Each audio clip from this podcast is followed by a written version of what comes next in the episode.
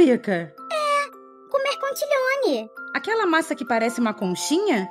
Que delícia, Babica! Hum.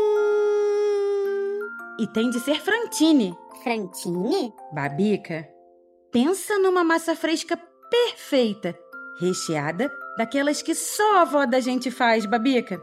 As massas frantine são assim incríveis. Onde tem, Bárbara? Eles têm uma loja online que dá água na boca. frantine.com.br.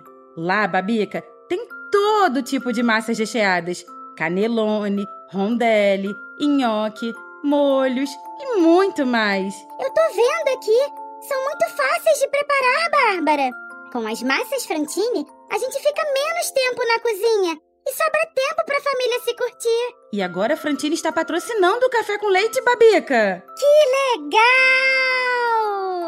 Então as famílias vão poder ouvir o café com leite e comer a melhor massa juntas. Isso mesmo! Alimento para o corpo e para a mente. Compre as massas Frantine em frantine.com.br. E sabe da maior?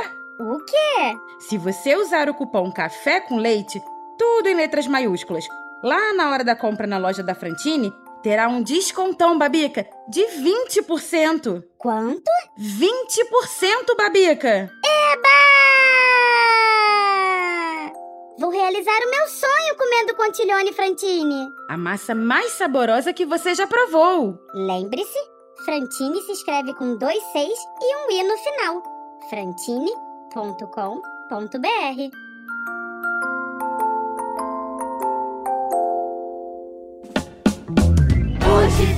café com leite pra criança inteligente. Hoje tem, hoje tem, vem ouvir você também.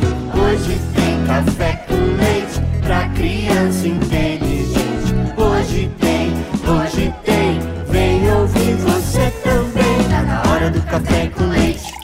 Tá na hora do café com leite. Tá na hora do café com leite. Pesquisando sobre matemática e descobri uma coisa muito legal. O que é, Babica? Que o Monteiro Lobato escreveu um livro sobre o assunto. Chama-se A Aritmética da Emília. Ah, é verdade! É um livro muito antigo, mas que já tem uma edição revista e comentada também. Tá à venda na livraria cafebrasil.com.br. Que legal! Vamos falar mais sobre matemática hoje? Vamos!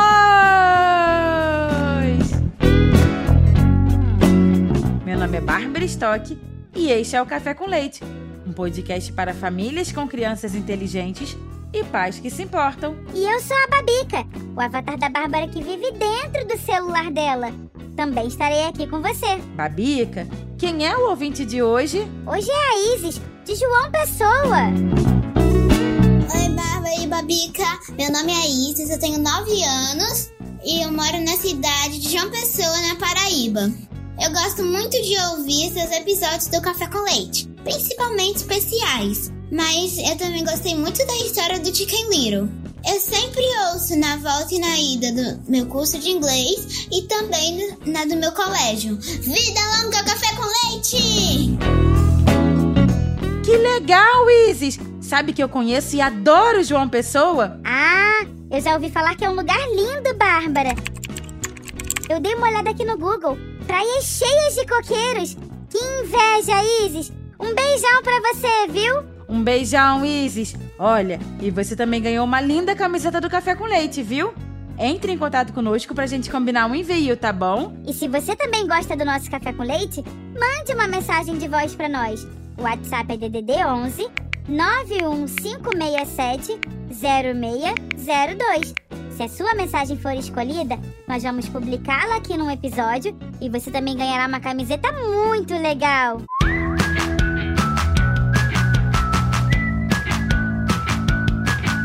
Então, Babica, no episódio anterior, aprendemos que ao longo da história, os números foram desenvolvidos em resposta às necessidades humanas, surgindo como uma maneira de representar quantidades, lembra? Lembro sim. As primeiras formas de representação numérica surgiram para contar animais. Eu adorei aquela ideia dos pastores de contar os animais com pedrinhas num saco, mas tenho uma dúvida. Qual, Babica? Por que nos lugares está escrito matemática e em outros aritmética? Boa pergunta, Babica.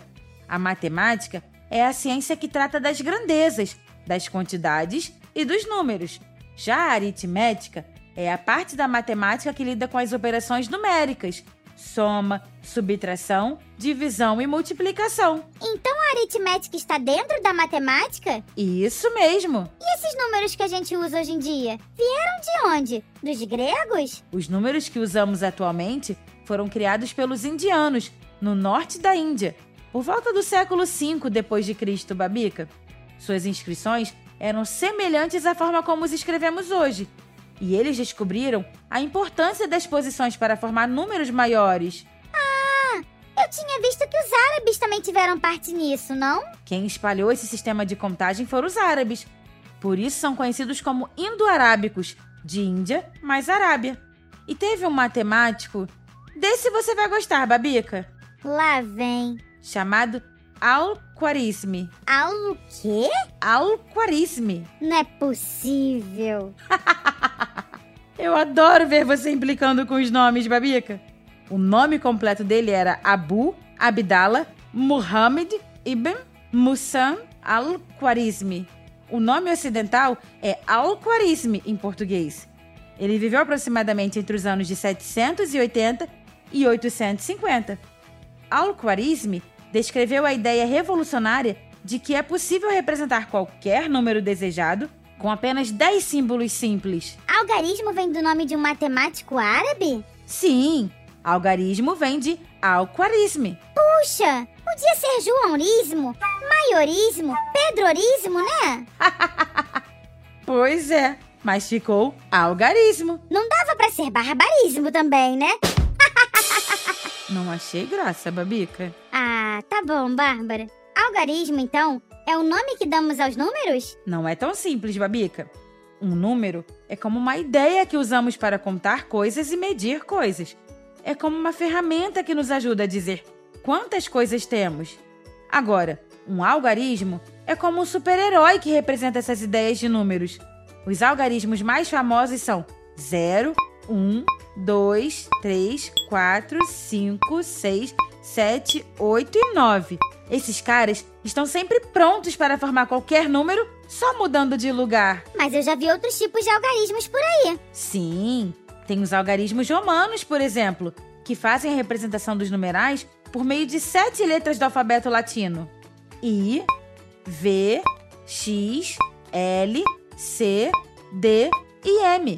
Equivalem, respectivamente, aos algarismos indo-arábicos 1, 5, 10, 50, 100, 500 e 1000. Ah, é por isso que toda hora eu vejo escrito século XXI?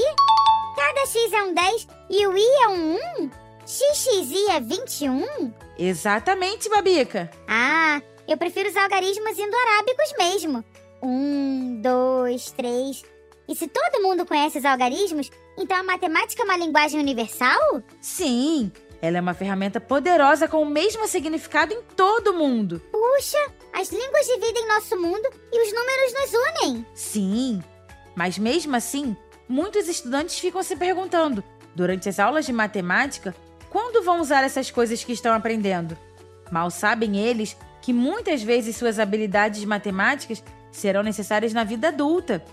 A matemática pode ajudá-los até a ter mais sucesso profissional e emocional, sabia? Mas por quê? Quando os alunos entendem algoritmos e problemas mais profundamente, Babica, eles conseguem entender os fatos e resolver o problema mais facilmente. Soluções da vida real são encontradas com matemática e lógica. Algoritmos? Sim, Babica, algoritmos. Algoritmos são conjuntos de instruções que orientam passo a passo a realização de uma operação ou processo. Acho que eu não entendi. Vamos imaginar uma operação algorítmica simples na vida real. Como fazer um sanduíche. Como você faz, Babica? Ué, primeiro eu tenho de pegar os ingredientes, como pão, queijo, presunto, alface e tomate. E o picles? Ah, eu tenho horror de picles, Bárbara. Eu também não gosto. E não conheço nenhuma criança que goste de picles, Babica.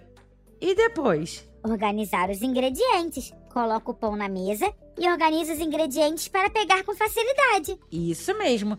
E depois? Aí eu tenho de montar o sanduíche. Eu sigo uma ordem para colocar cada ingrediente no pão: uma fatia de queijo, uma de presunto, alface e tomate. E finalizo com uma outra fatia de pão. Muito bem. Tá até apetitoso, Babica.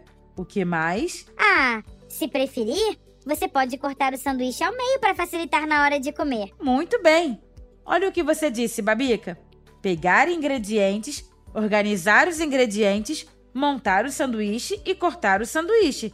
Esses passos formam um algoritmo. E cadê a matemática? Ué, você teve de contar quantas fatias queria, teve de calcular a metade do pão para cortar.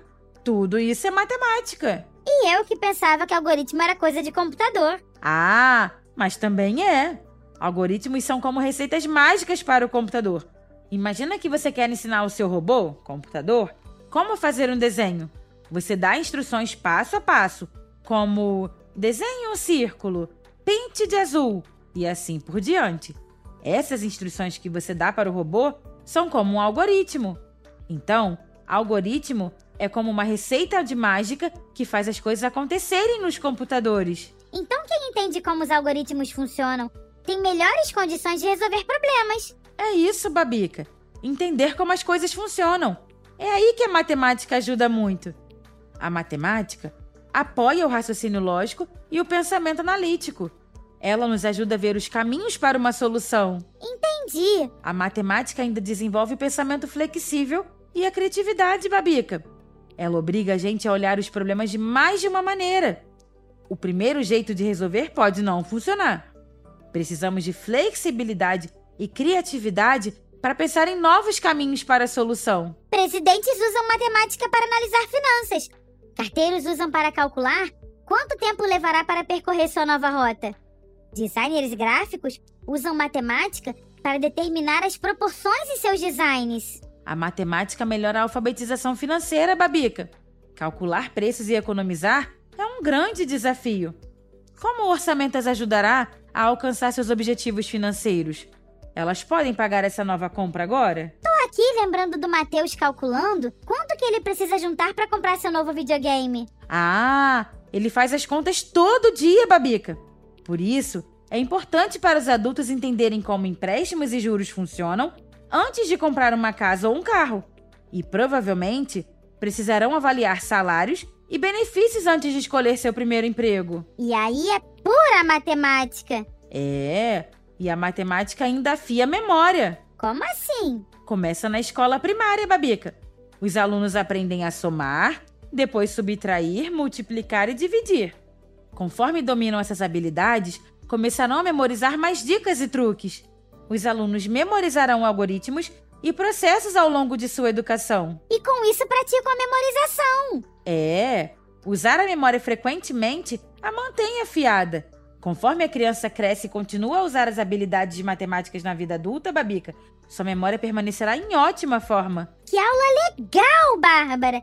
Eu fico empolgada sempre que entendo e domino um novo conceito. Essa empolgação ficará na sua memória, Babica. E você se lembrará dela quando estiver lutando com uma habilidade nova e mais difícil. Saberei que posso continuar tentando até ter sucesso. Porque já tive antes, é claro. É isso aí. Puxa vida! A partir de hoje eu vejo a matemática de um jeito totalmente diferente, Bárbara. Eu vou me dedicar mais a ela, viu? Muito bem. Assim você poderá gritar. Eu tenho a força!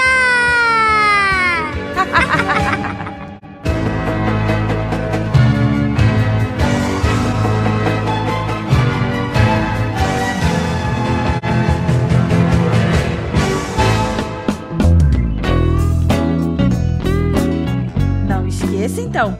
Agora os assinantes do Café com Leite recebem um conteúdo extra no final de cada episódio. Isso mesmo. Pule pra dentro do Café com Leite. Ajude a gente a continuar em podcastcafécomleite.com.br. Venha pro Clube Café com Leite. Muito bem. Eu sou a Bárbara Stock. E eu sou a Babica, o avatar da Bárbara que vive dentro do celular dela. Nós somos suas companheiras neste Café com Leite, que é feito com muito carinho pela turma do podcast Café Brasil. A edição é do Senhor A e o texto e direção são do Luciano Pires. E hoje, Babica, como vamos encerrar este episódio? Ah, eu vou com uma frase de um filósofo inglês chamado Roger Bacon. A matemática é a chave e a porta para a ciência. Já acabou o café com leite pra criança